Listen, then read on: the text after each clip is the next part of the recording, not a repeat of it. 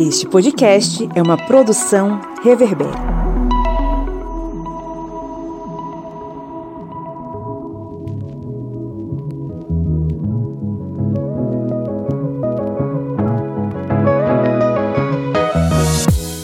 Ouvintes! Sejam muito bem-vindos mais uma vez ao seu podcast sobre as ciências humanas, o podcast do historiante, que tá aqui como sempre, né, o seu a sua trincheira do pensamento inteligente, do raciocínio rápido e da problematização desse mundo maluco em que a gente vive. Eu sou o Pablo Magalhães e comigo hoje nós temos o Macambúzio Márcio Fabiano. Macambúzio é você. Essa coisa não se aplica a mim. Buenas, buenas, buenas. A senhora Bia Siqueira. Olá, olá, gente. Como é que vocês estão? Boa tarde. E lá da, da, das terras de Petrolina, a 10 mil quilômetros de distância, Cleber Roberto. E aí, pessoal, estamos aqui preparando a grande revolução. Olá, camarada Pablo. Olá, camarada Bia. Olá. É... Cuidado com o que você vai dizer. Camarada Márcio. Você é camarada, Márcio. Eu sei que dentro desse seu coração aristocrata tem um revolucionário vermelho querendo se libertar. Como é, que, como é que é aquela música da Fafá de Belém? Qual? Aquela do Vermelhou o Curral. Maria. Foi boa na eleição essa aí. Ela vermelhou o curral lá em 89 e depois azulou o curral, né? Porque ela foi pros lados do PSDB. Ok, estamos aqui mais uma vez, né? Em mais uma edição da nossa mesa redonda sobre temas contemporâneos. Eu sei que você tá ouvindo a gente, possivelmente, né? Se você é daqueles que recebe a notificação já vai direto ouvir, estamos em pleno sábado, final de semana aí gostoso. E aí você nos ouvindo aqui em mais um papo interessante. Hoje a gente vai falar sobre minimalismo e consumo consciente. Consumo consciente é aquela coisa que Bia, Bia Siqueira está fazendo aqui, comendo um pão de queijo e deixando o seu recheio todinho aqui para as pessoas comerem depois. Como é? Me expondo, né, Pablo? Com certeza. Depois que a gente faz o pão de queijo é que a gente descobre que Bia Siqueira não come requeijão, não gosta de requeijão. Mandar uma mensagem para o Projota para avisar que a gente tem aqui uma pessoa que dá match com certeza com ele. Vamos fazer um encontro. Match aqui. Vamos fazer um encontro aí com o Projota. Deus que me defenda. Porque vocês comerem um, um como é que é aquela coisa que o. Brócolis. Strogonoff, que o, o Projota odeia. Você também odeia Strogonoff? Odiar é uma palavra forte, né? Eu queria fazer uma pergunta. Que, o que é o Projota? É um projeto de quê? É um pro... O que vem a ser um Projota? Projota é um rapper brasileiro que ah, tá. participou Tava do Big, Big Brother. Brother Brasil. Ah, tá. Eu pensei que era uma, uma ONG em defesa da letra J. Projota. A favor do Jota. Seria interessante. Acho que você deu ideia aí pra algumas pessoas, claro. né? Uma, uma ONG aí. Juscelino, Júlia, menos o que não se diz o nome. Juliette. Não, Juliette pode. menos aquele que tá lá em Brasília. Ok. Então aí estamos, né, mais uma vez, para trocar uma ideia sobre. Hoje é sobre minimalismo e consumo consciente. Mas antes vamos para os nossos recadinhos.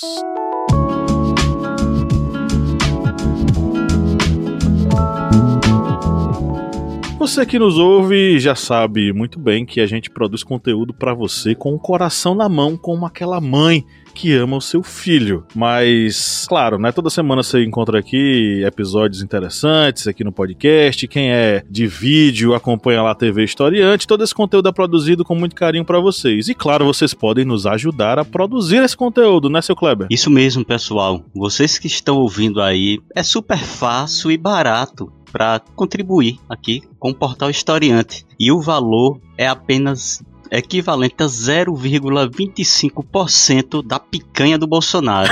Olha aí que legal.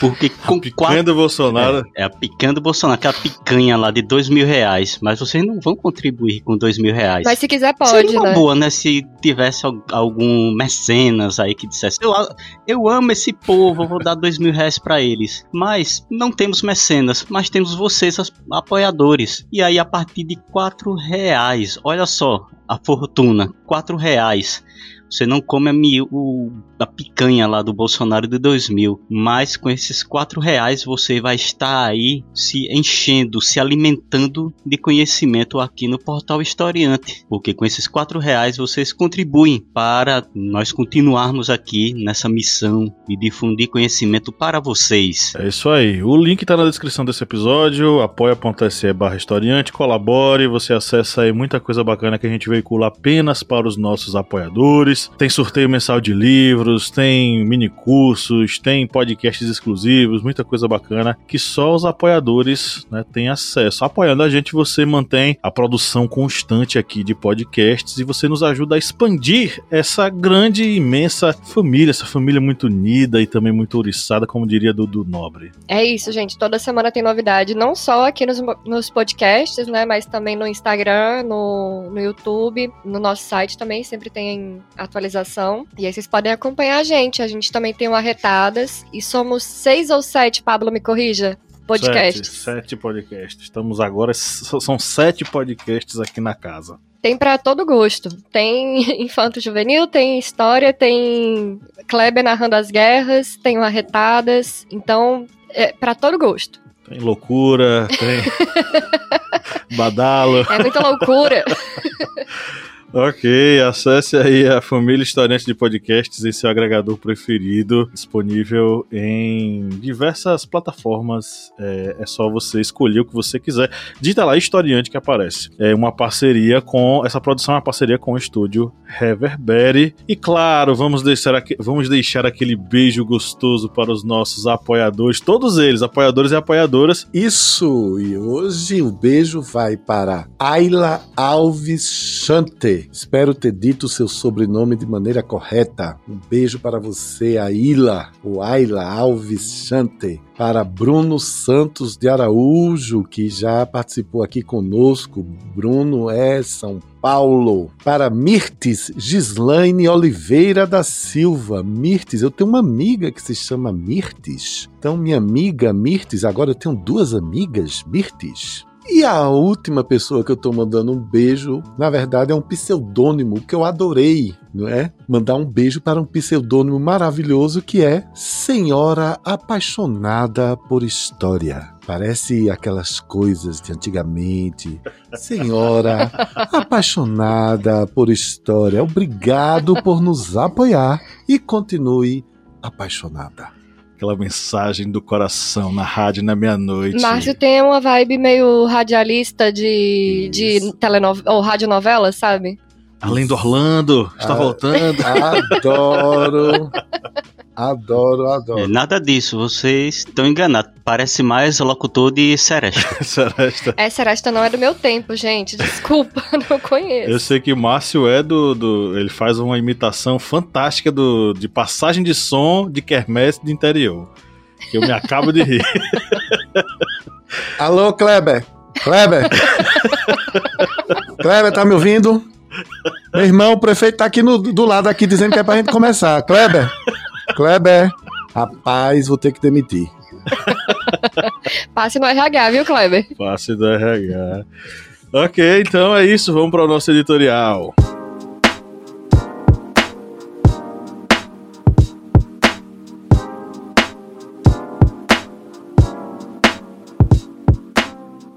De quanto você precisa para sobreviver? Dificilmente esse é o seu indagamento diário. Também não é o meu. Temos muitas outras coisas mais para nos preocupar, principalmente com o advento da pandemia e do pandemônio político. Essa primeira pergunta puxa outra. Quantas vezes você se perguntou sobre o impacto do seu consumo para o meio ambiente e para a sociedade? Da embalagem do presunto ao saco plástico que carrega os produtos adquiridos no mercado, todo ato de consumir gera um ônus e seus desdobramentos são vários. O fato é que, com a degradação constante e irreversível dos meios naturais, não falarei recurso por esse conceito tratar como produtos elementos naturais. Torna-se necessária uma profunda reflexão sobre nossos hábitos de consumo, individualmente e coletivamente. Muito se fala sobre minimalismo. Esse conceito tem se tornado cada vez mais recorrente e muitas pessoas se identificam como minimalistas. Mas o que é isso? Inicialmente, o termo referia-se a manifestações artísticas e culturais que ocorreram em distintos momentos no século XX. Elas se baseavam em utilizar somente o mínimo de elementos estruturais como forma de expressão de arte e de comunicação. Entretanto, com o tempo, tal ideia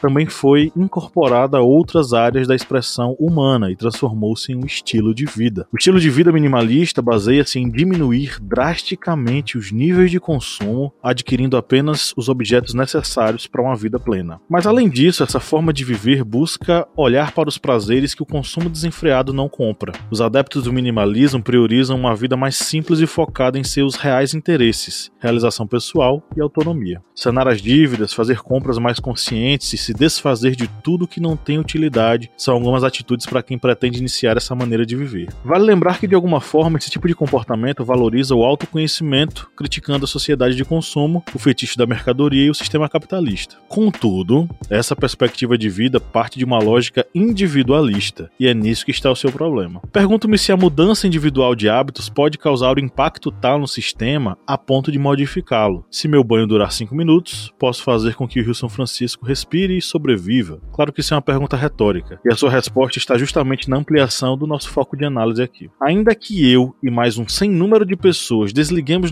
nossos chuveiros, os criadores de gado continuarão usando milhares de litros de água para manter a produtividade, e os produtores de uva aqui no Vale do São Francisco continuarão irrigando continuamente seus parreirais. Mas claro, eu preciso reconhecer que a escolha de uma vida focada no essencial produz um efeito importante em um indivíduo. Essa escolha, ressaltando individual, pode significar inclusive uma significativa melhora em sua própria saúde mental e emocional. Confesso que ainda não me debrucei como deveria sobre meus próprios hábitos de consumo, mas, meus colegas, e vocês já fizeram essa reflexão?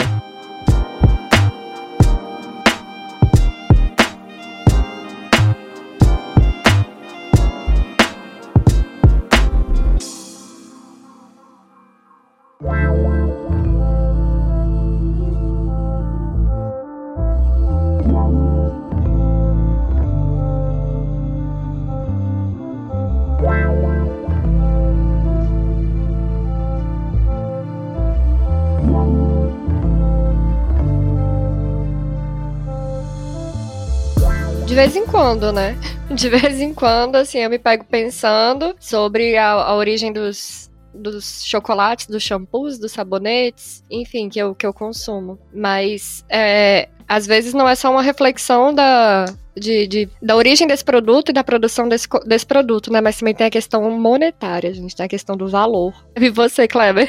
É, eu acho importante realmente essa questão do consumo, né? O consumo minimalista. Atualmente, vivemos numa sociedade em que há esse desejo desenfreado por consumir. E aí cabe realmente essa reflexão. Será que a gente precisa realmente, muitas vezes, de ter esse consumo desenfreado? Ah, saiu esse tênis esse mês, mês que vem, outra marca já lança um tênis novo, eu preciso daquele sem nem ter usado aquele que eu já comprei, porque é isso que o sistema, o mercado faz. Eles vão colocando os produtos e muitas vezes é, são produtos que muitas vezes a gente nem quer ali, a gente só tá comprando porque tem aquele impulso do consumismo. A gente vai querer um produto de uma qualidade, uma boa qualidade? Sim, é uma lógica, porque se você compra um produto de uma qualidade baixa, inferior, logicamente ele vai se estragar rápido e se estragando rápido você vai ter que descartá-lo. E aí lá vai criar resíduos, criar lixo. Se você pega um produto com uma qualidade boa, esse produto vai durar meses, anos. E tudo isso vai caber naquela reflexão. A gente compra um produto que é necessário para a gente naquele momento. Depois vamos precisar recomprar outro produto que seja igual àquele que nós já temos e que estamos usando e que está nos satisfazendo e vamos comprar aquele outro produto apenas por moda. É isso que muitas vezes está ocorrendo.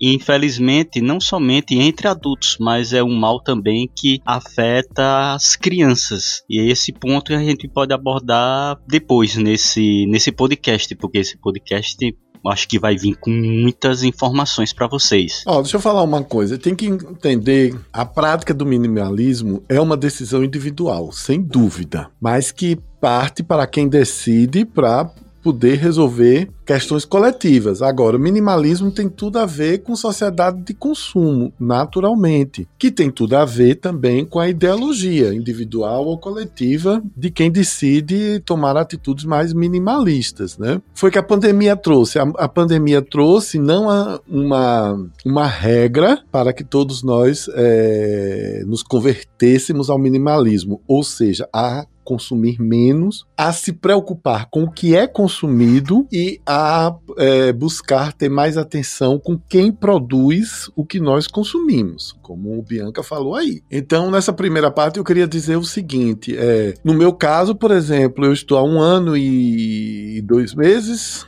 não é? Em casa, praticamente, e evidentemente algumas coisas não tem a menor necessidade. Eu não precisei comprar roupa em um ano, dois meses. Eu, na verdade, eu comprei uma camisa uma bermuda para o Réveillon. Você não precisa comprar roupa. Eu ganhei roupa agora do presente de aniversário. Eu não preciso comprar sapato. Porque o que eu tinha em casa era. Eu tenho um sapato que eu acho que eu usei umas cinco vezes. E você não precisa, você não tá saindo. Eu, eu saio raramente, eu vou a um supermercado, um, uma vez ou outra, eu vou num banco te, te retirar dinheiro. Bom, essa é uma questão. Mas a questão mais profunda é o que é que nós estamos fazendo para, de fato, não é, equilibrar as relações de consumo no mundo? Porque aí eu vou deixar aqui uma pergunta a vocês. Quem está é, racionalizando sobre o consumo são pessoas que têm um acesso ao consumo melhor do que as outras, superior às outras, não só acesso ao consumo, como também formação de opinião, capacidade de formar opinião sobre o assunto. Porque, queridos e queridas,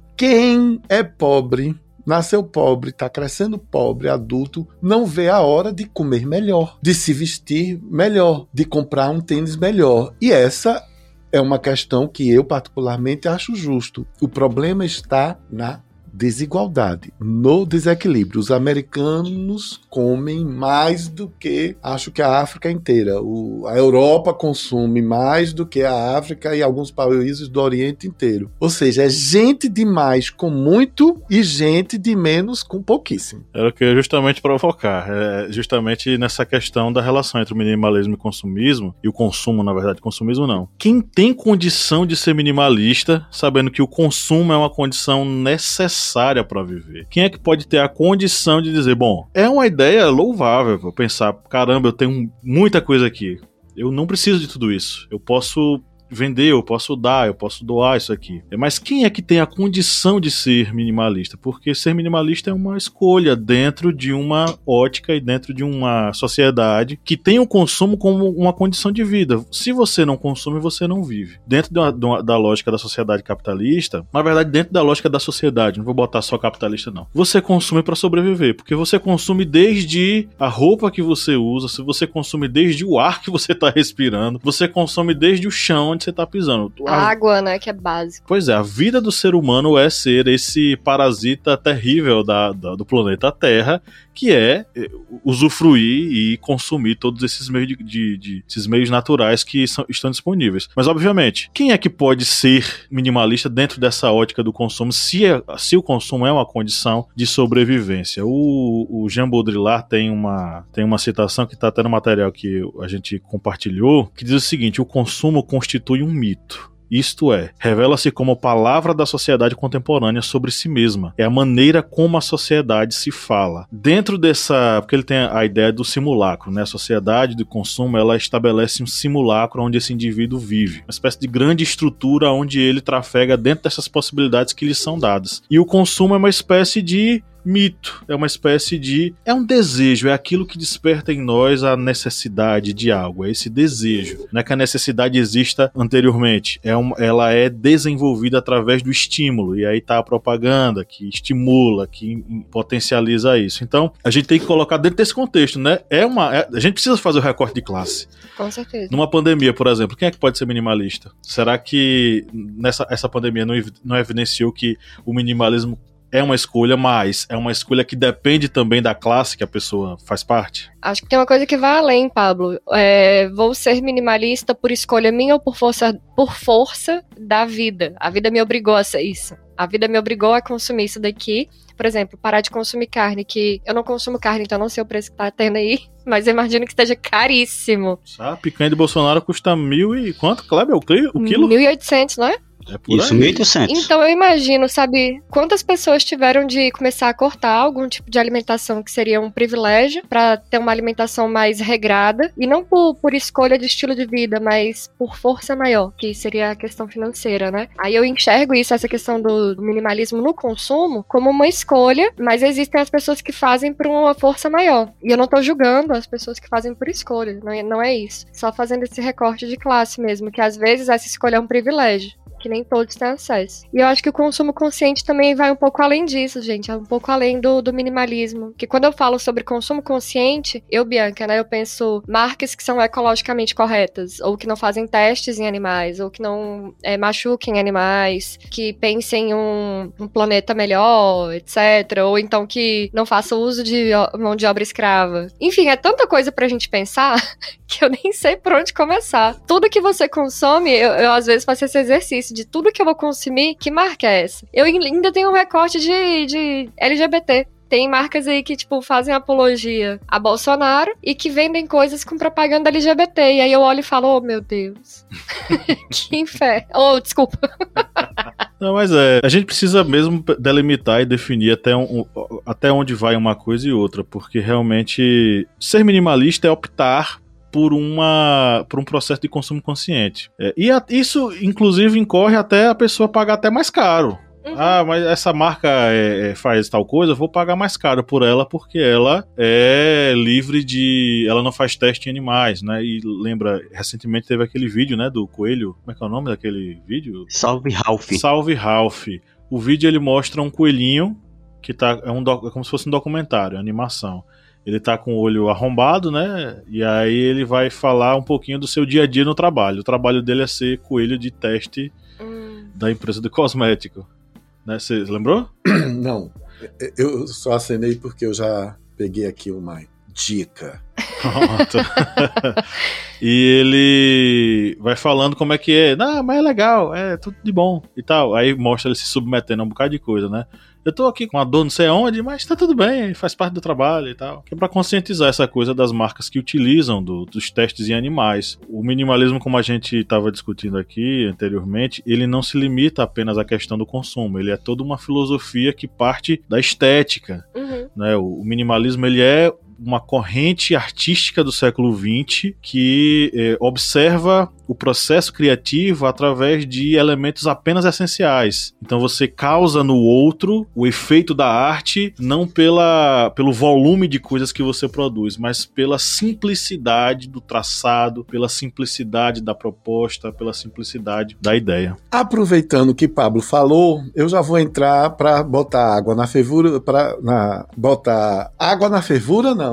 Vou esquentar, Botar pimenta. botar pimenta nessa conversa. O seguinte, vamos poder separar as coisas para que vocês possam raciocinar e formar o argumento de vocês. Quando Pablo falou do minimalismo como conceito estético, eu já vou aqui adiantar algo que eu iria falar mais na frente, que é o seguinte: as marcas as grandes marcas do mundo que são espertas e fazem pesquisa e têm acesso à pesquisa e não dão um passo sem é, avaliar bem o cenário dos seus consumidores, do seu público-alvo. As marcas, algumas grandes marcas já estão renovando suas logos, renovando sua, sua marca mesmo, sua imagem. Então a gente tem aí a Volkswagen, que ela está mais clean, mais limpa, agora é só um W. Nós temos aí, vocês viram, vocês que são digitais, influência, influenciadores e digitadores, e seja lá o que for, vocês sabem que o Instagram tornou a sua logomarca mais clean, mais limpa, e isso porque o Instagram quer passar uma imagem de coisa mais ágil, mais rápida, mais bonita, mais elegante. Ok, as marcas. O, o Clube Atlético Paranaense, alô, você do Paraná, que eu não conheço ainda, só estive no aeroporto.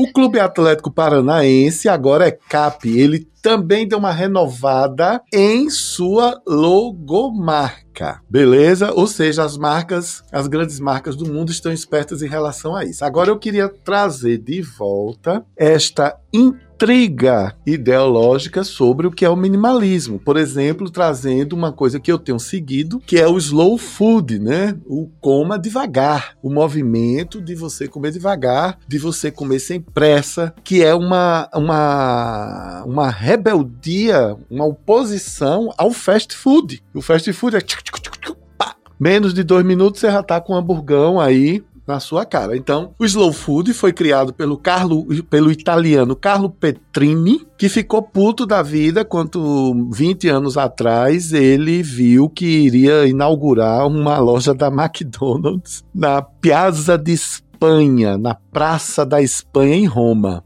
na Itália. E aí ele se juntou lá com uma galera dele e fizeram uma ação super criativa no dia da inauguração lá do McDonald's da Praça de Espanha. Eles ofereceram macarrão, ofereceram penne, o tipo de massa, que é uma delícia por sinal, para todo mundo que estava passando por ali, em revolta contra uma loja da, da, da McDonald's nesse lugar tão tradicional e tão culturalmente importante que é a Praça de Espanha, de Espanha em Roma. Ou seja, o slow food tem um conceito né, de, de preservação, de respeito da cultura alimentar italiana. E aí isso foi crescendo no, é, no mundo todo, que é essa maneira da gente se relacionar com comida. Isso é uma parte, uma parte de, dessa discussão sobre minimalismo, não é? A gente precisa de tanta comida, a gente não está comendo demais, está comendo de menos, tem vários aspectos aí. Mas eu vou deixar o caldo entornar porque eu ainda tenho mais duas notícias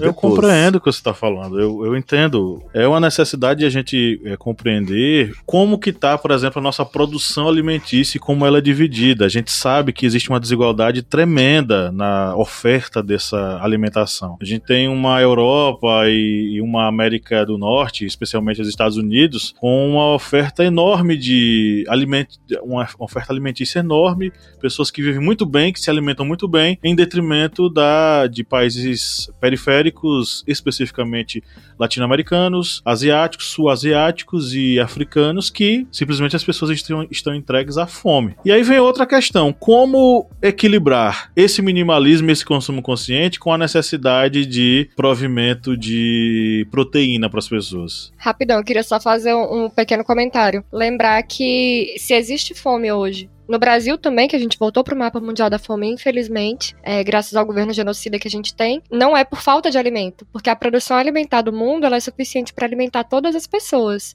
A questão é o acesso à comida. Quando a comida se torna um bem de consumo, que é o que acontece, né, no, na lógica capitalista, a, a comida se torna um privilégio e não um direito básico, como deveria ser. Então, esse consumo uh, alimentar, ele não é só sobre essa, essa fome não é só sobre a falta de comida. Comida tem. O que não tem é a distribuição Exatamente. devida. Exatamente. Comida tem. Exatamente. O mundo provê sua alimentação. O que não tem é equilíbrio, é justiça. Exatamente. Justiça social não tem. A, a desigualdade na distribuição é desigual. Enquanto, como o Pablo. Oh, Márcio falou mais cedo, né, aqui no podcast, que os Estados Unidos têm um grande consumo de comida, enquanto outras regiões não. Aqui no Brasil também é assim. Sim.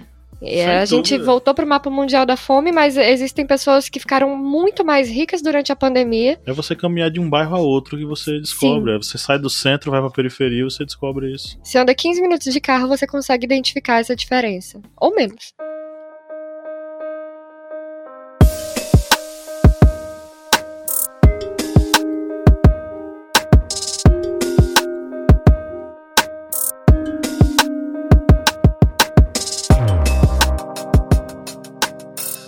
E lembrando que consumismo tem a ver com psicologia, né?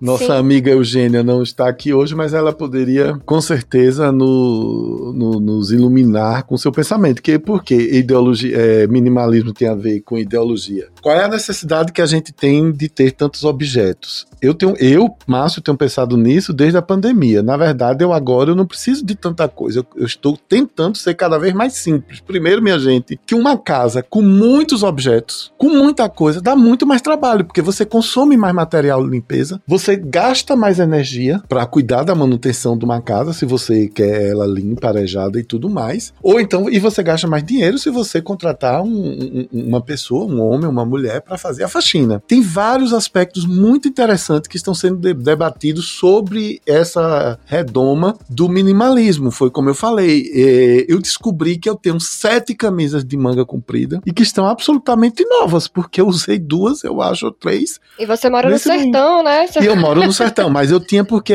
na, na época a minha posição exigia algumas reuniões, tinha que se ir assim, todo compenetrado, mas, que é uma loucura. Mas aí, Márcio, eu preciso retornar aquele ponto. Eu vou passar para você agora, Kleber. A gente volta para aquele ponto que eu questionei. Até que ponto ser minimalista não é uma questão de recorte de classe e de condição de, de poder ser minimalista? Porque eu fico pensando, um rapaz que. Uma família, uma moça, um rapaz que moram. Eu lembrei agora do, do, do Belchior, um preto, um pobre, um estudante.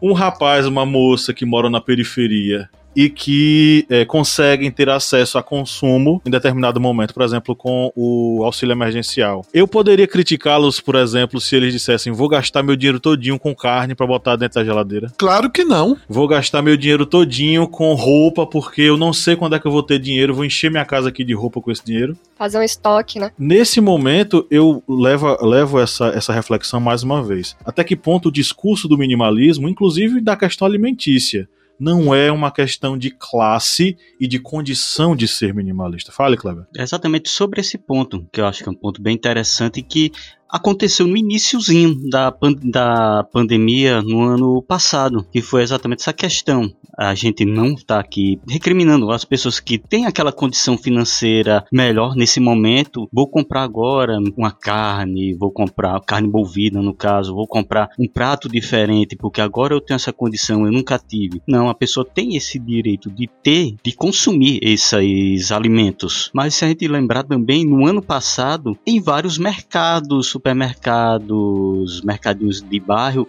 começou a faltar produtos, porque pessoas que tinham uma condição financeira bem maior comprava tudo, comprava tudo, chegava lá, comprava fardos de arroz, fardos de feijão. E foi um delírio, né, é, Kleber? E as pessoas que não tinham uma condição financeira naquele momento, por exemplo, recebe o salário no final do mês, nos primeiros dias úteis do mês, não tinha condição de comprar aqueles alimentos no dia 10, no dia 20. Quando a pessoa que tem uma condição financeira privilegiada chegava lá e comprava fardos. Aqui no bairro que eu moro, eu lembro bem disso. No, in no início da pandemia, no ano passado, tá, vários produtos começaram a ficar em falta. E produtos até básicos começaram a, a ficar em falta e o preço subia elevava e novamente recaía um ônus pesado sobre aquelas pessoas que não tinham retorno, uma condição financeira tão boa quanto essas pessoas mais ricas que conseguiam consumir muito. E essa questão sobre o minim, minimalismo, sobre essa questão de um consumo consciente, eu acho que vai abordar uma questão educacional. A gente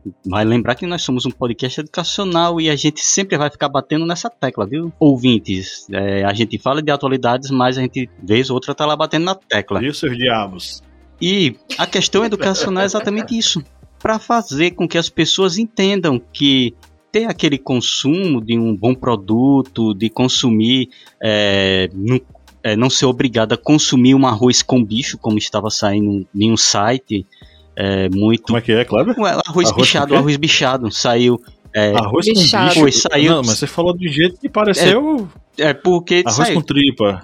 Saiu. Arroz com bicho. É, aqueles bichinhos, gorgulhos. Prato... Aqueles. Aqueles. É, aqueles bichinhos que dá em arroz quando ele, é, digamos, está com um prazo de guardado há muito tempo. Dava, eu consumia muita aveia e dava gorgulho pra caramba minha aveia. E aí saiu uma reportagem é. dizendo é. até que ponto dava para consumir aquele produto. Pessoa bota a mão na consciência e diz: a que ponto chegamos de ver um site divulgando uma notícia sobre a que pontos podemos consumir um arroz que tem que tá infestado com bicho. Lá na reportagem até dizia uma quantidade pequena de bichinhos que aparecer lá no arroz, você não consome, era uma quantidade pequena mas de uma forma ou de outra está escancarando a crise que nós estamos tendo. E aí vem exatamente aquela questão educacional de que as pessoas eles vão ter aquele consumo consciente daqueles produtos, vou consumir consumir apenas esse básico, isso aqui que vai me suprir naquele período. É algo, por exemplo, que até rebate um pouquinho na economia circular. Aquela economia de um determinado produto que ele você não consome e vai para o lixão, ele consome e volta para a fábrica. A exemplo disso, por exemplo, refrigerantes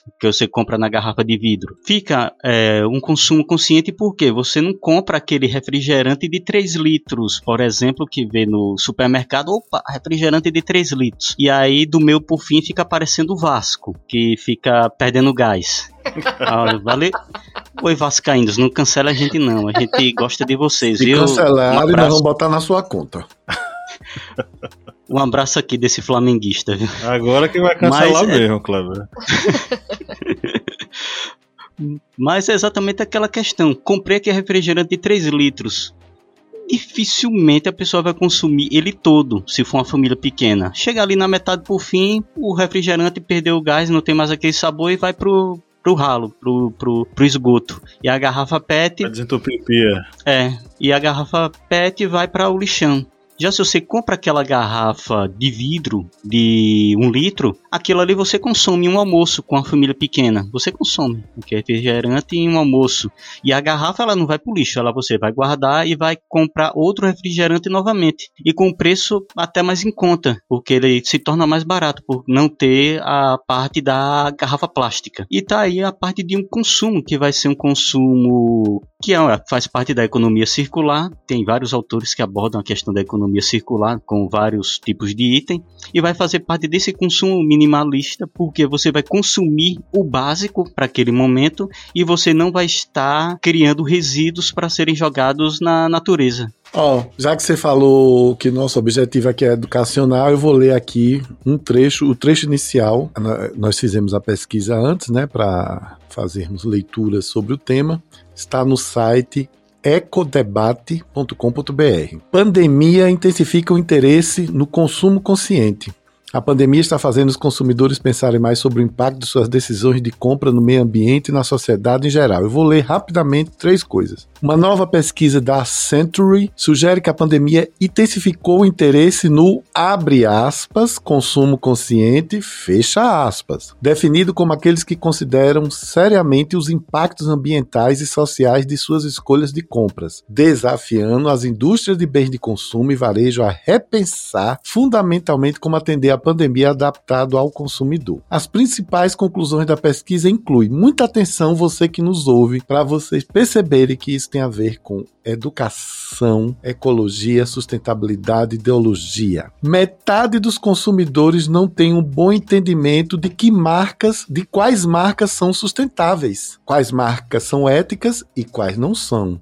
Metade dos consumidores, metade de nós que estamos no supermercado não temos essa, esse, esse entendimento. Para ajudar a entender facilmente o quão sustentável é um produto, 7 em cada 10 consumidores apoiariam um padrão de rotulagem obrigatório mais simples para produtos como um indicador de semáforo. Ou seja, é preciso que o legislativo, não é, que os formadores de, opini de opinião se pressionem, criem uma lei para que os fabricantes de, de, de itens de consumo deixem os seus rótulos mais acessíveis para qualquer um. Eu acho, eu leio o rótulo porque eu sou hipertenso, eu preciso controlar a quantidade de sódio que eu consumo. Mas quem é que lê rótulo em supermercado, que para no meio do supermercado para ler o que é que está comendo?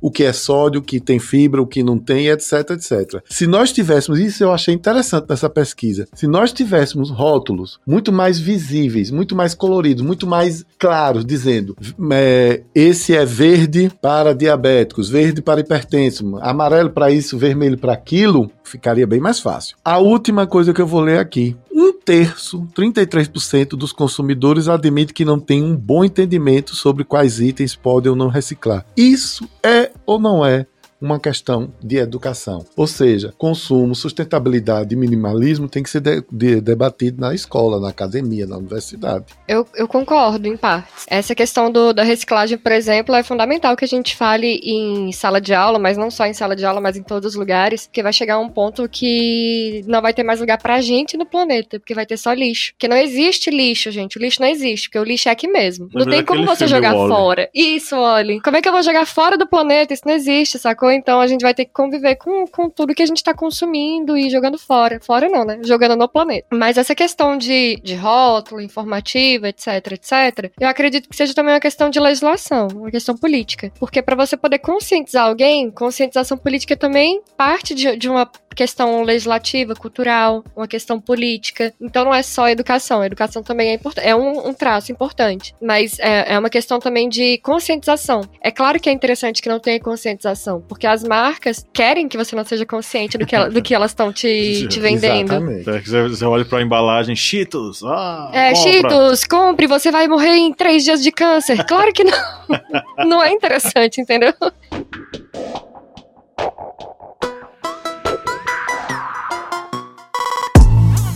Agora, eu, eu me, eu me pergunto sobre o seguinte, Bia. É, o quanto que, por exemplo, a ideia do minimalismo pode significar algo revolucionário dentro do sistema capitalista? Pablo fez essa pergunta aqui, gente, porque ele sabe a minha resposta. Então, não, não significa, né? Não, calma, vamos com calma. É, quando a gente muda um hábito individual nosso, isso é uma revolução interna, isso é interessante pra você ou pras pessoas que te cercam. É uma mudança, sim. Não, não quer dizer que não é uma mudança, é uma mudança massa, só que é uma mudança mínima. E uma mudança de viés liberal, porque parte apenas de você mesmo. Não, não mexe em nada na estrutura social ou na estrutura que a gente vive, ou na nossa cultura. A gente transforma, então, uma ação política individual a- é, em uma coisa política é, coletiva, às vezes. Quando falam, ah, tem que consumir de tal maneira e consumir de tal maneira. Vejam bem, quando alguém tá ensinando você a consumir, ele tá incentivando que você invista no, na lógica capitalista. Quando que consumir é algo revolucionário? Não, gente, consumir é uma lógica capitalista, é incentivar o capitalismo. É, eu penso assim, né? Talvez se a, a- própria filosofia minimalista pudesse ser associada a um processo muito maior Sim. de repensar as bases mesmo do próprio consumo. e de produção. Eu acho que essa é a base, é, é o ponto. Não é só sobre consumo, é sobre produção. Eu já ia falar sobre isso, mas o que eu quero destacar aqui esse aspecto, um aspecto que é o seguinte: Pablo falou no começo, nós estamos aqui em Juazeiro, em Petrolina, no, numa das regiões mais prósperas do país por causa da agricultura irrigada, que nos trouxe prosperidade econômica, mas não trouxe equilíbrio não é, na distribuição da riqueza. Uma coisa é uma coisa, outra coisa é outra coisa. Quando o Pablo diz que as grandes fazendas,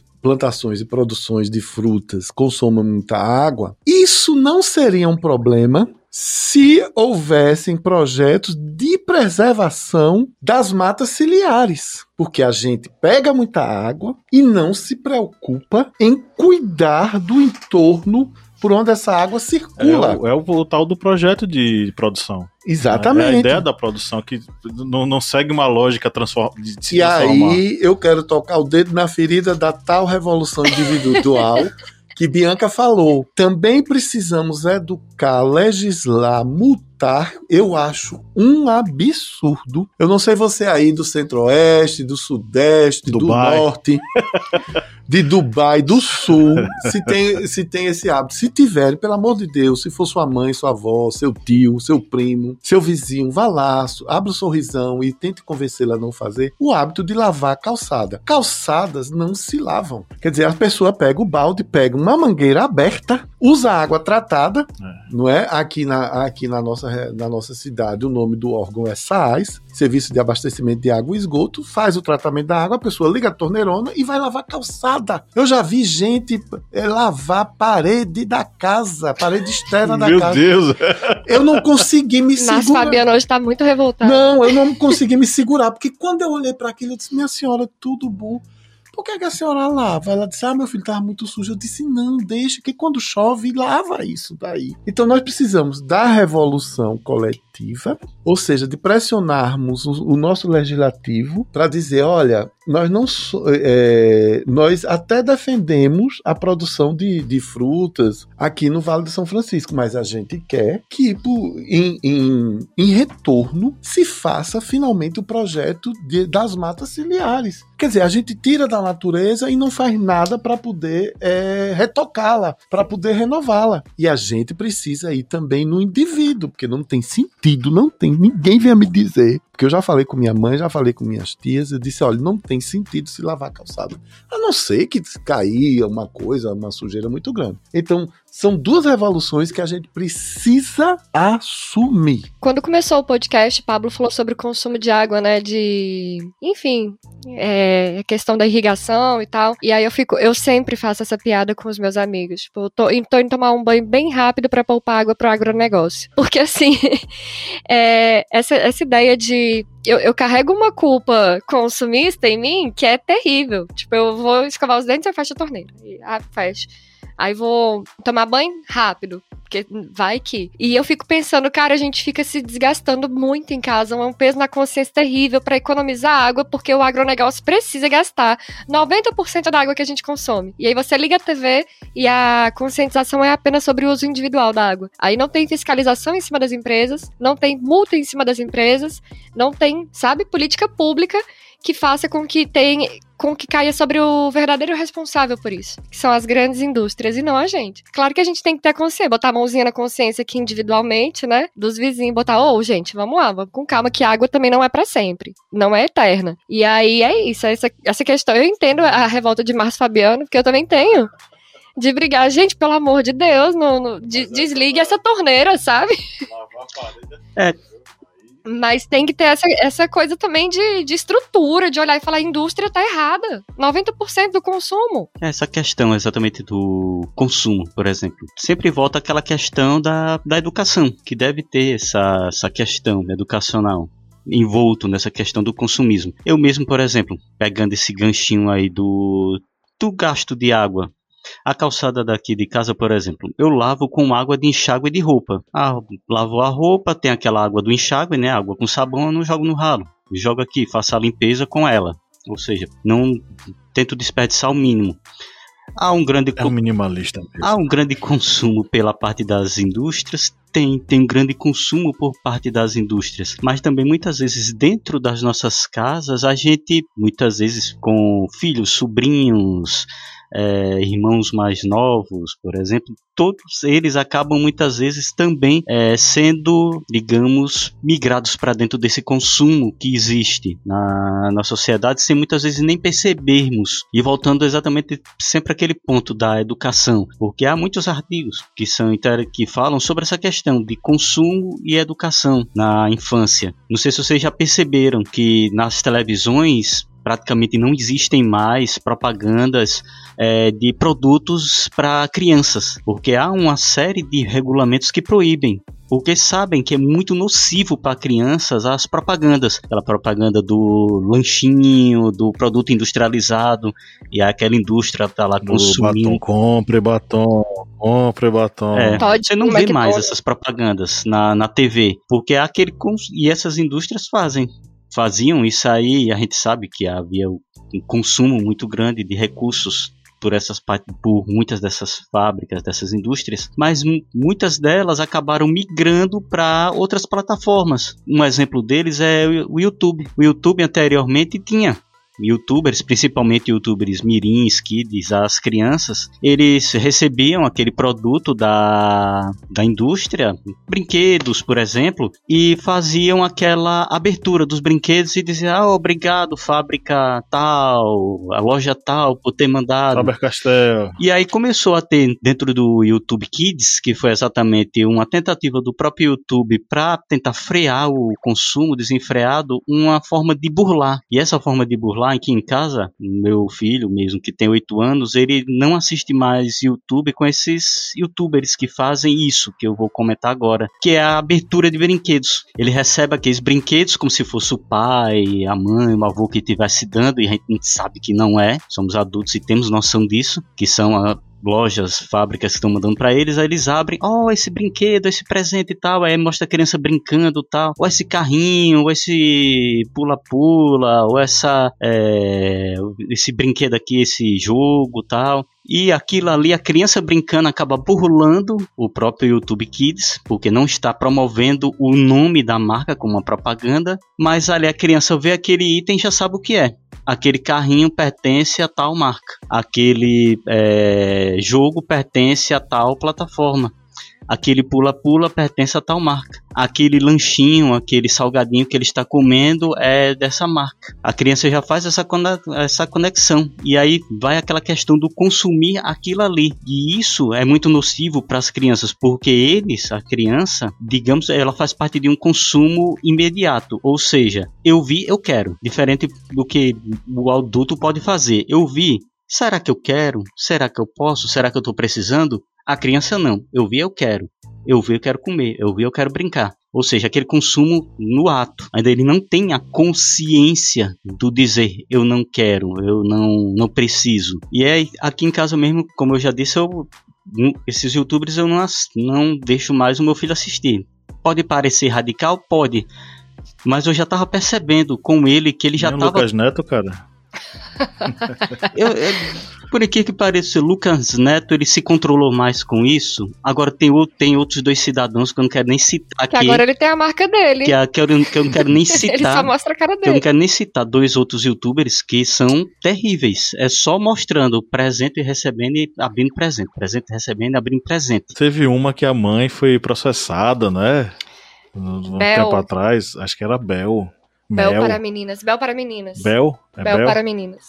Eu lembro disso, que ela foi processada porque a, a menina estava sendo utilizada, né? Pra... A, a história é que a mãe dela tava, como é que fala, usando dela pra ficar, para ganhar dinheiro, né, Pra ganhar publi, essas coisas assim. Aí foi uma polêmica, a mãe perdeu a guarda da menina por uns dias, né? Aí depois disso eu parei de acompanhar, mas pelo que eu sei, ela já voltou a morar com os pais, Uhum. a Bel. E viveram felizes para sempre. Aí eu não sei. Dá tempo? Eu queria fazer um comentário seguinte, voltando a falar de minimalismo. A decisão de ser minimalista é uma decisão pra, de pessoas bem informadas, de pessoas que tiveram boa educação, de pessoas que tiveram acesso a muitas informações. Porque eu só deixo de consumir algo eu só entendo, eu só entendo que consumir menos vai me dar mais alegria e felicidade se eu já passei por certas situações na vida. Se eu sou uma pessoa que não, tenho, não tive uma vida confortável é, do ponto de vista financeiro, do ponto de vista de alimentação e tudo mais, o que, a, o, que a, o que essa pessoa mais quer é comer bem, é se vestir bem, é, é isso aí. Então, ser minimalista, eu, na, eu vou falar de mim. Vou contar a minha experiência. Nos últimos cinco anos eu tenho, eu tenho procurado ter menos. Mas você vai tomando decisões racionais diante do seu projeto de vida. Posso fazer só uma pergunta? Não é, não é tirando onda, não. Esse ter menos é só questão material ou também é questão sentimental? Ah, não, é ter menos é na questão Material. Material, é. Sentimental, já tô sem ninguém há muito tempo mesmo. Não, eu falo assim, rancor, raiva e com uma, uma questão metafísica de tipo, não posso carregar isso comigo, preciso deixar para trás. Não, não, isso daí eu, eu vou pensar. Mas, por exemplo, eu continuo com raiva de você, Pablo. Então, será isso que você queria saber? Que eu fizesse um Não, perfil hoje ele chegou virado na peste aqui. vai. Mas o que eu quero dizer é o seguinte: é, isso daí é um outro podcast, tirar as raivas. Eu tenho procurado ter menos coisas. Então, por, é, eu decidi o seguinte: o meu celular, alô Apple, dá aí uma força pra gente, patrocina aí a gente. O meu celular é um iPhone 11. Essa semana tem um pedido de publicidade É. pra cá. É um iPhone 11 que eu comprei em novembro do ano passado. Eu, te- eu perdi meu celular no Uber, resolvi comprar um iPhone de novo, que eu já tive, porque eu considero que é uma máquina que resolve o meu dia a dia de trabalho. Acabou-se. Custou uma boa, uma pequena fortuna, foi dividido em 10 vezes, etc. Agora, o meu computador é um computador, eu não vou desmerecer a marca dele, mas é um computador de uma marca que nem se fabrica Mas também mais. não, não falaremos o nome, né? É, não falaremos o nome. Eu revelo pra quem é apoiador, viu, gente? Quem Ah, quiser. é. O meu computador, ele me serve e vai me servir até o final do ano, porque ele me serve para as atividades que eu preciso do meu notebook. Uhum. Então eu não vou ter, por exemplo, o computador de Pablo, que é esse que eu tô vendo aqui, que é um, um mega notebook, mas que precisa, Pablo precisa ter, porque ele utiliza para as edições do, do podcast do Estúdio Reverbere, para as edições é, do historiante, para os trabalhos, para a criação de game, para um monte de coisa. Então a gente precisa é, tocar a cabeça assim, o que é que realmente eu preciso? Eu, por exemplo, descobri que eu não vou, eu não, olha, gente, eu só vou comprar cueca. Porque realmente as minhas estão bem fuleiras, mas até dezembro não tenho a menor necessidade. Eu tenho três pares de sapato sapatos, dos quais eu só uso dois quando eu preciso sair de casa. Tem um que tá no saco plástico praticamente, que eu usei três, quatro vezes. Eu vou comprar um sapato agora? Não tenho necessidade. Não é verdade? Então, essa decisão. E assim, na minha. Na, eu moro no segundo andar, a casa não é minha, é de uma tia. Bom, eu tenho um imóvel que eu tô pagando, que é um financiamento, que tá alugado. Mas o que eu quero dizer é o seguinte: aonde eu moro no segundo andar, eu decidi ter menos coisas lá. Mas essa é uma questão estética não é ideológica, é estética. Ter menos coisas significa que eu fico mais focado na minha mesa de trabalho. E outra, quem faz a faxina agora onde eu moro sou eu. e ter, menos, e ter menos coisas. Ter menos coisas significa que eu não vou passar duas horas faxinando uma vez por semana. Não é? Um meia hora eu faço uma prévia num dia, uma hora e meia eu faço depois. É uma questão de lógica. É uma questão de você se dedicar a si mesmo. Tem mais.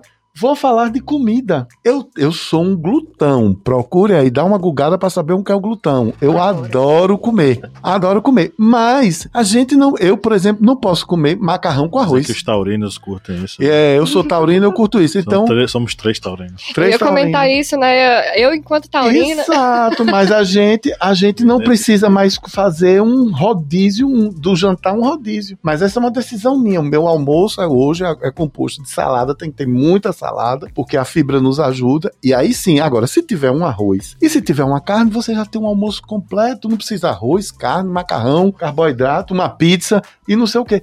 Quer dizer, são é, decisões pessoais que aí, como disse Bia, influenciam em todo esse ecossistema, não é, de produção de alimentos, de água, de Só tudo. que eu tenho que lembrar que a gente tá tratando de um ponto bem sensível nessa pandemia, viu, gente? Sim. Comida no prato. É, especialmente depois que, que voltamos pro mapa mundial da fome, que eu não canso de falar porque é uma coisa que já, já não se tinha mais, né? Era nossa é presença. Isso, é um é uma dor que o brasileiro tem que, que reviver. A gente tinha superado essa barreira, a gente tinha vencido essa, essa dificuldade e voltamos, a gente regrediu. Quando o Márcio Fabiano tava lendo aqui aquela notícia da Veja, era da Veja, não era? Não, era a notícia do, do, da pesquisa? É, a pesquisa. É de um. Ecodebate.com.br. É, Ecodebate, isso, desculpa. Quando ele estava lendo a notícia, eu deixei porque é um assunto pertinente para algumas pessoas, para quem consome esse tipo de, de conteúdo e tal. É muito pertinente, muito importante. Mas ao mesmo tempo eu lembrei as quantas, sei lá, centenas de notícias que eu li no último ano, né, do ano passado para cá, sobre, por exemplo, como tirar a comida da, do lixo.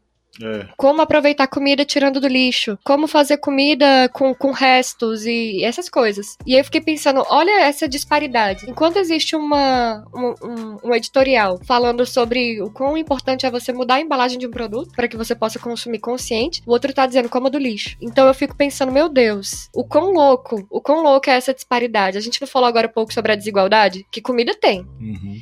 O que falta é a distribuição devida, né? Eu tava pensando nisso aqui, dividindo com vocês. Ah, justamente. Falar sobre consumo, principalmente alimentício, é falar sobre essa desigualdade tremenda que a gente tem em nosso país, de extremos, né? A gente pode estar aqui falando sobre é, a questão de vou me abdicar de comer determinada coisa porque isso não faz parte da minha ideia de mente sã, corpo são, mas ao mesmo tempo essa mesma comida pode ser a salvação de uma família, né? De, de da periferia, enfim. Quando, é por isso que eu falei aqui eu, eu pontuei. Quando a gente fala, a gente acabou entrando aqui numa questão muito sensível nesse momento de pandemia. Comida no prato, que é o que tá faltando para muitas pessoas. É, só para tentar amarrar tudo isso, o minimalismo é uma filosofia bastante interessante. É uma escolha pessoal, ela é individual, sim, ela perpassa aí o indivíduo ter um certo conhecimento sobre as coisas que ele tem. Mas também a gente precisa lembrar que é, a mudança em torno dessa questão da, do próprio consumo ser consciente perpassa uma série de fatores. Educacional, é, uma, uma questão de modificação nas próprias forças produtivas, o modo como as coisas são produzidas e distribuídas, e também a questão da formação dessas pessoas para o consumo consciente. Muitas vezes a pessoa nem tem espaço para consumir conscientemente, sabe? As coisas são tão despejadas no, no indivíduo, no, no espectador, que ele acaba consumindo aquilo que ele vê. Caramba, vou comer isso aqui, vou beber isso aqui porque tá na mídia, tá na, tá é, na propaganda. E é aquela coisa coisa, né? Às vezes a pessoa tá cansada do seu terceiro turno já. Tipo, fui no meu primeiro emprego, no meu segundo, na minha faculdade, tenho que ir pra casa cuidar do meu filho, tô no ônibus, eu só quero descer, comprar a primeira coisa que eu achar no mercado para eu comer pronta e ter a paz de Deus. Eu não quero saber quem foi que produziu isso, se isso daqui é, vai matar o meio ambiente. Eu, eu só quero, quero chegar na minha casa. de carne. E que ele tenha saído, entendeu? Dos pandas.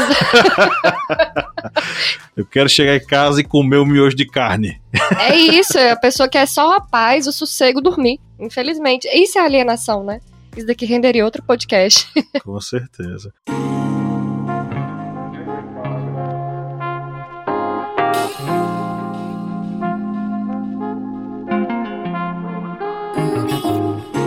Pois é isso, estamos chegando na reta final da nossa gravação, é o momento das indicações. Vocês querem indicar o quê? Rapidão, eu quero fazer uma piadinha antes de acabar, que o nome desse episódio aqui vai ser Marie Kondo. Kondo. ok. Bia Siqueira e suas piadocas. Kleber disse que hoje ia ter piadocas, né, Kleber? É, eu tava ouvindo aí Márcio Fabiano falando de logomarcas é, minimalistas. Márcio Fabiano, tá me ouvindo? Claro, Kleber. Joioso. Mas, Fabiano, eu vou ser bem Renan Calheiros. Eu quero só a resposta, sim ou não. Bem Renan, viu? Sim. Objetivo. É, você curte essas. Você curte marcas é, minimalistas, assim, essas logomarcas minimalistas? Sim, porque eu, sou uma persona estética. E, por exemplo, o Instagram ficou maravilhoso. Eu vi, inclusive, um documentário sobre o cara que fez esse processo todo de tornar a marca mais clean. Né? É um designer americano que mora no Japão. E eu curto, eu curto. Mas é, aí você entrou na minha seara, né? Que é a publicidade. Mas eu tenho uma pergunta, viu, para você? Ah, então, então vai, Outra vai, pergunta. Renan. Vagabundo, como é que foi, que, o, como é que, foi você... que o Carlos chamou ele? Vagabundo! Vagabundo! vagabundo! Já que você curte logomarcas minimalistas, lembre-se que a logomarca mais minimalista que existe Eu não acredito, é um pano vermelho com uma foice e um martelo. Ai, aquela bandeira vermelha com a estrela assim, ó, amarela do canto. Tremulando. da China. Kleber, eu realmente, Kleber, eu não vou comentar. Eu não vou comentar, mas aguarde. Eu vou processar isso. Aguarde. Só Os isso que eu tenho Os advogados dele não dormem. Acho que hoje Márcio não vai dormir. Vou, vou botar uma foto sua do meu lado, Kleber. pra ter mais raiva. Pra né? ter mais raiva, é. Meus... Espantar pernilongo. Amiga e amigos, o que é que vocês querem sugerir para os nossos ouvintes? Bom, eu vou indicar um documentário que tem na Netflix chamado Minimalismo um documentário sobre as coisas importantes. Olha o subtítulo que maravilha, né? Minimalismo, um documentário sobre as coisas importantes. São de dois amigos, o Joshua Fields Milburn e Ryan Nicodemus. É muito legal, eu já vi esse documentário, inclusive, duas vezes, porque é, são dois é, vamos dizer assim, obcecados pelo consumo, que um dia disseram isso não está tra trazendo felicidade para a gente, e o resto vocês veem lá. E eu quero indicar, lógico, o site da slowfoodbrasil.org, www.slowfoodbrasil.org. Eu sigo esse pessoal porque eu, eu preciso aprender até é, eu preciso fazer uma reeducação alimentar e realmente a base para um mundo mais equilibrado se par, parte da, da decisão que a gente tem de entender como são os processos de produção e entender que é preciso todo mundo ter um pouco para todos terem. Vou indicar um dos meus filmes favoritos da vida, favoritaços, que é Clube da Luta, que fala um pouco sobre consumo e tal. Acabei de dar um spoiler, né? E gente doida. É um filme maravilhoso, você fica preso naquele enredo ali de pessoas doidas sendo doidas, você não sabe o que tá acontecendo, mas ele faz uma grande crítica ao nosso modelo de vida consumista é, que, a gente, que a gente segue, sabe? Eu adoro. Eu adoraria indicar algumas leituras sobre essa questão de, de como a, a comida é um, um produto e tudo mais Mas infelizmente eu não fiz essa pesquisa bibliográfica, eu vou ficar devendo. Acho que é só isso. Ah, eu quero indicar um Instagram. Você já indicou as músicas já? Ah, e tem as músicas, né? Tem. Então, o Instagram é vegano periférico. Pra quem não sabe, eu sou vegetariana, né? Eu, eu não falo muito disso, eu sou E não vegetariana. come Eu não como um monte de coisas. eu- recheio do pão de queijo. eu sou quase vegana. E aí eu sigo algumas páginas que, que ensinam umas coisinhas diferentes. assim. Aí esse vegano periférico é bem legal, que eles ensinam receitas vegetarianas e veganas num preço acessível. E as músicas que eu tenho hoje são duas. É Diariamente de Marisa Monte e Admirável Chip Novo da Pitty. Essa música da Pitty é tão anos 2000, né? É, é, quando eu era jovem, eu era criança.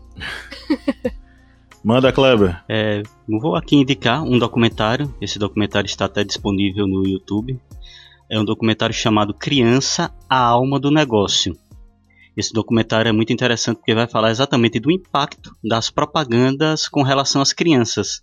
E tem um trecho que esse trecho, acho que assim, é até pesado, até para pais ou até pessoas que trabalham com essa questão educacional de crianças, que é o momento em que a entrevistadora ele, ela leva verduras e frutas para crianças para mostrar.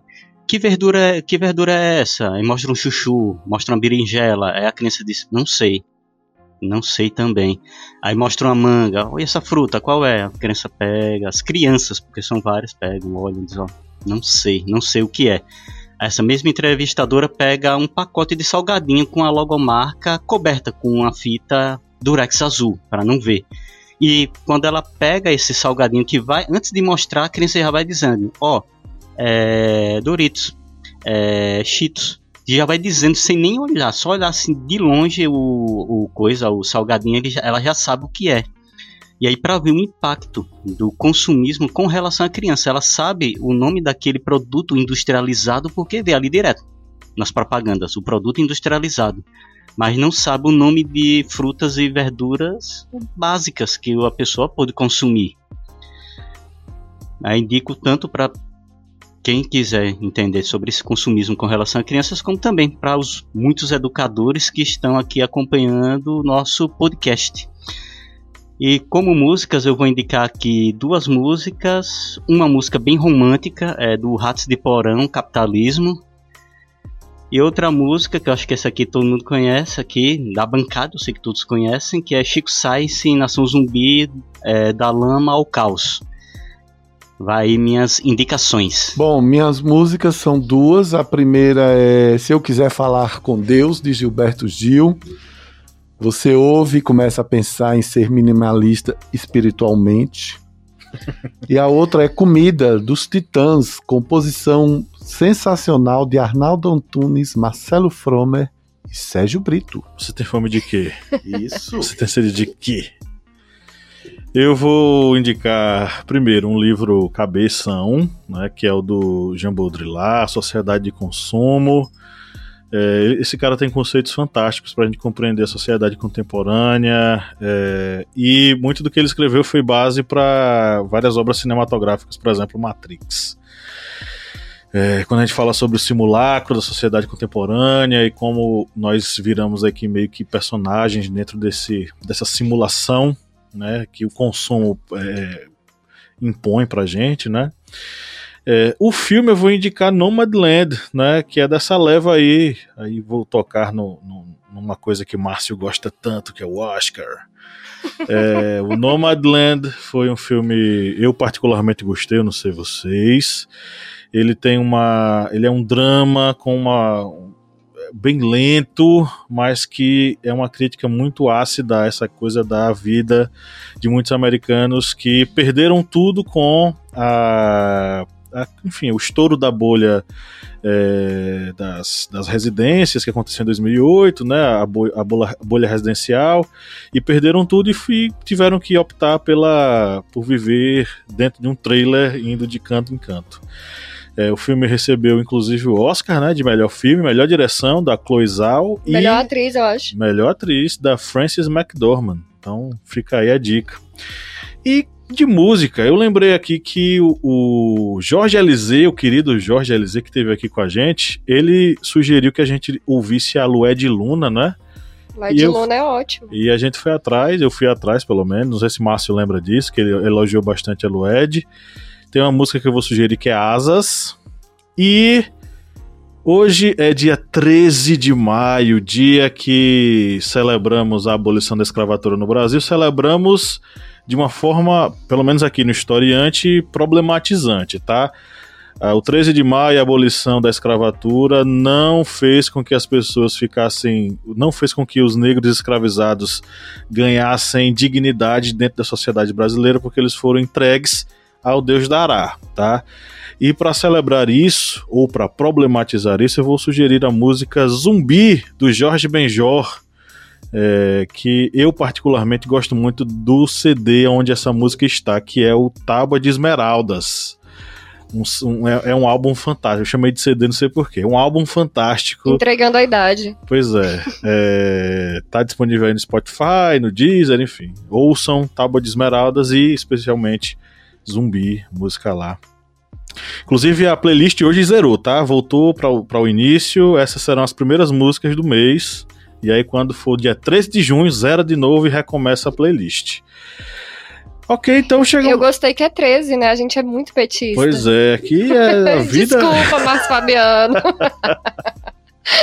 Chegamos à reta final da nossa gravação aqui no podcast. Foi um prazer enorme estar com vocês nessa mais de uma hora de gravação. Um grande abraço e vamos dar o nosso tchau coletivo juntinhos. Um, dois, três. Tchau! Hasta la vista.